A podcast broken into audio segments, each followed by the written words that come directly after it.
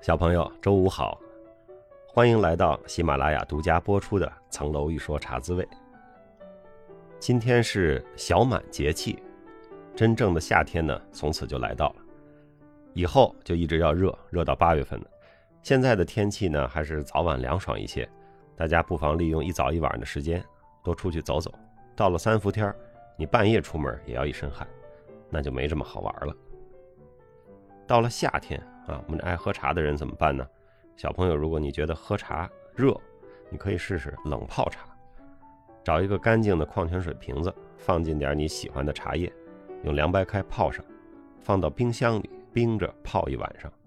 第二天装到一个保温杯里，走到哪儿都有冰凉香甜的茶水喝。尤其是带到考场啊，那感觉肯定是神清气爽，思路敏捷。有空的时候你可以试试。上周末呢？我去了一趟中国政法大学，在阶梯教室跟同学们聊了聊天儿。活动结束后呢，也有喜马拉雅小花园的小朋友上来聊了两句啊，感觉非常的亲切。回到北京已经挺晚了，结果第二天陪孩子和他的同学去昌平骑马。我一看这周末两天都是在昌平过的哈，那条来往昌平的路啊，也是我1998年到1999年每周都至少要走一遍的路，还是挺亲切的。脑子里一直回响着那首歌曲啊，We are the champions。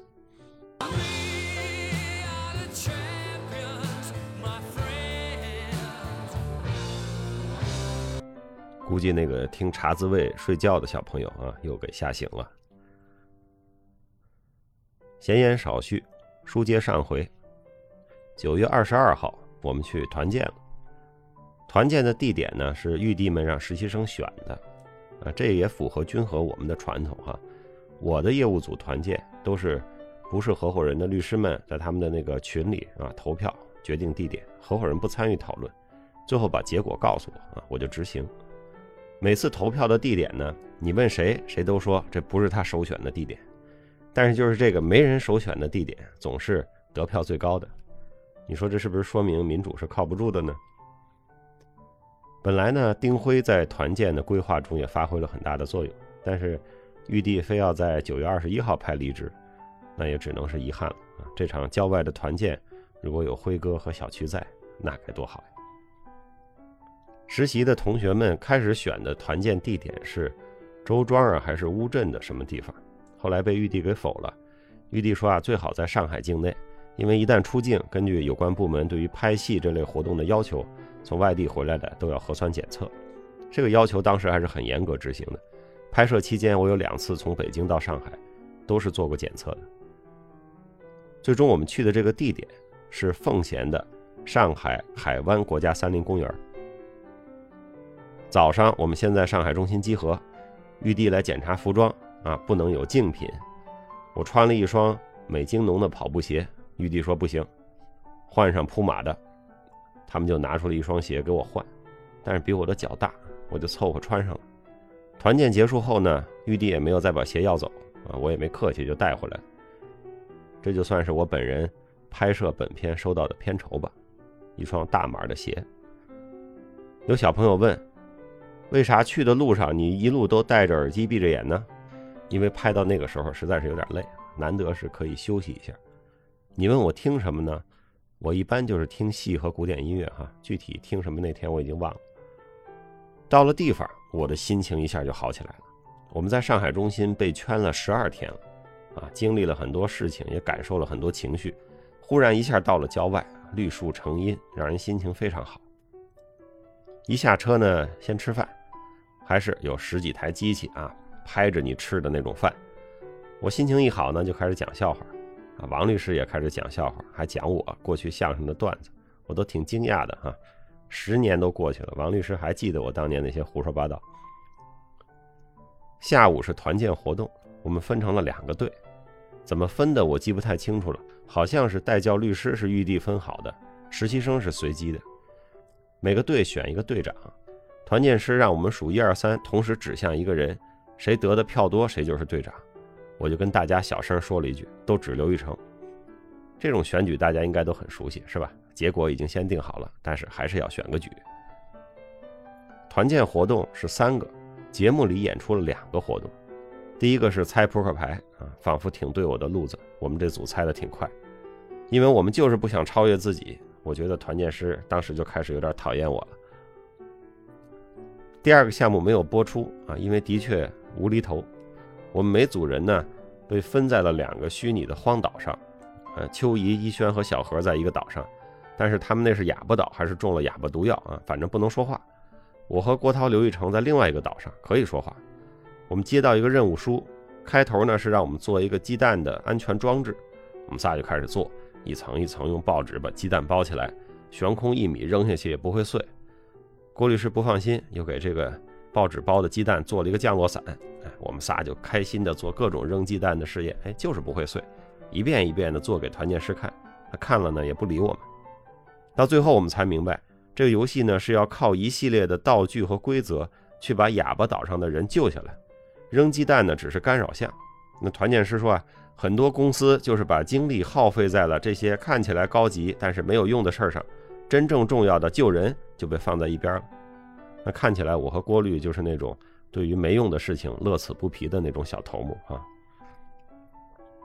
第三个项目呢是传小球，那个倒是简单，但是因为掉球就要回到起点，所以不失误是王道啊！我就一直跟大家讲要慢，不要掉球，等着对方掉。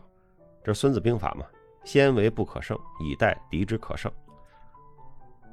团建之后，我们可以休息一会儿啊，我就坐在草地上，享受着秋天的海边的风，远远的看着郭涛和李金叶拍广告。天色渐暗，联欢晚会开始了。晚会之前呢，先吃烧烤，那个牛肉看着是不错的。我怕这帮小孩没轻没重给烤坏了，所以牛肉我盯得比较紧。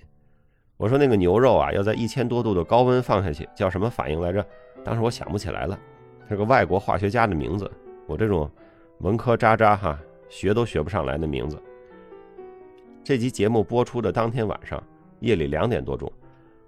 我收到了那个内部汇报那集做便当的合伙人的微信，他说：“大师，那叫美拉德反应。”我当时感觉君和的人追剧都有点疯狂了哈，加班之后还追剧，都几点了？烧烤呢都是大家轮着来，但王潇是个例外，他一直站在那儿，从头到尾给大家烤这烤那，很享受的样子。我说：“兄弟，你歇会儿呗。”他说：“没事儿，好玩呢。”我说：“你们四川人真是爱做饭。”晚会上的节目呢，都是临时拼凑的啊。赵南希、王潇、詹秋怡，头一天晚上跑去魔术馆学的魔术。上周在政法大学，我和詹秋怡聊天，我说那些魔术你还记得怎么变吗？他说还记得个大概。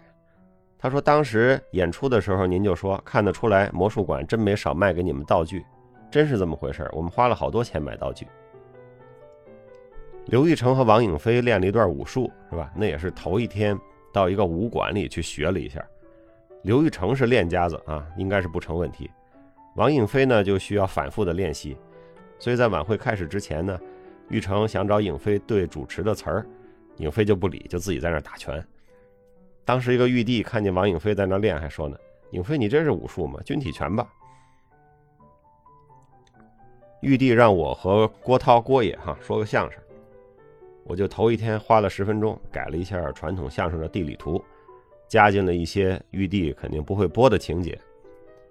相声里呢有好多地名啊，郭爷当时也都查了一下，把念不好的地方呢改了一改，也删了一删。结果上台的时候呢，拿的是我的那份词儿啊，完全没改过的。没想到这个效果还意外的挺好。王律师也用上海话表演了笑话，就大概我记得是。啊，地铁一号线啊，听起来就像一号死啊，所以上海人聊起来坐哪条线上班啊，就是你一号死，我二号死。当时十五号线还没修好，有人就说我要等十五号死。王律师用上海话和普通话交叉着讲笑话啊，那个劲儿特别好玩啊，也特别到位啊，当时笑得大家前仰后合。这个笑话我原来在别的跟王律师的饭局上也听他讲过哈，但是每讲一次我都笑得不行。那天正好是王律师五十大寿啊，实习的同学们给王律师准备了一个蛋糕，玉帝呢就借着这事儿让我们站到一起，举着冰红茶给王律师祝寿。玉帝跟我说，祝寿的词儿你随便说，但是一定要说回到吃个痛快、喝个痛快这两句，然后我这两句只要一起，刘一成就在后边喊燃起来，够傻的哈。这段拍完了，我去后面拿酒，同学们给我买了酒啊，只是酒不让摆在桌子上，要倒到白色的纸杯子里才行。我到后边听见广告商当时正在跟玉帝说：“再拍一遍吧，你看我们都拿了这么多冰红茶。”玉帝当时是面露难色啊。后来这一段没有拍，就是那么一条过的，亏了没有再拍。我们当时已经相当的不耐烦了啊，因为这个不断的被各种啊广告啊，还有其他的事情打断啊，也有点烦。但是这件事儿呢，就给了一个我们后来斗嘴的借口。以后只要玉帝再批评我们不配合，我们就甩这一句：“你们拿冰红茶给王律师过五十大寿，有这么办事的吗？”这句一说就灵啊，玉帝就不说话了。的确，这事儿办的呢，稍微差那么点意思。那天晚上，我们就睡在草地的帐篷里。这个帐篷啊，还挺好玩的。它有三进，第一进是两把椅子、一张小桌；第二进呢是床。这每进中间都是有那种大拉锁的那种围帐分开的啊。那个拉锁拉开等于就是开门，拉上等于就是关门。第三进是一个箱体式的卫生间加淋浴啊。我以前没住过这种帐篷，还挺好玩的。帐篷营地之外呢，还有个房车的营地。玉帝们晚上就下榻于房车的营地。第二天一早，我看环境这么好，我在小雨中跑了个步啊，把这个三林公园基本上也算转了一遍，感觉身心舒展。上午拍了一下代教律师商量重新分组的事儿，吃个午饭我们就回上海了。啊，这就是团建的大致经过啊，还有一些没有播出来的内容啊，我当时的一些回忆。从下一集开始呢，玉帝的主线就从逆袭变成了。团队融入，生产队里来了新的年轻人，欲知后事如何，请听下回分解。小朋友，请努力找时间读书，请努力找时间锻炼，请多多帮助他人。本来今天说到这儿就该一拍惊堂木散书了，但是呢，团建时候实习的同学也让我表演了节目。我想我说相声大家都看过了，那我就唱个戏吧。我唱的是《锁麟囊》里薛香凝的第一段唱啊，四平调，就那么四句：怕流水年华春去渺，一样的心情别样交，不是我无故寻烦恼，如意珠儿手未操。当时我是用卡拉 OK 软件播放的伴奏，所以这段唱呢就自动的录下来了。今天我就在这儿放给大家听着玩，贻笑大方。这是我二十年来第一次在君和的活动里唱戏啊，也算绝版演出了。那个听本节目入睡的小朋友，你现在可以停止播放了，闭眼睡觉了。前方高能，小朋友，我用这样一段不成样的胡唱，祝你周末愉快。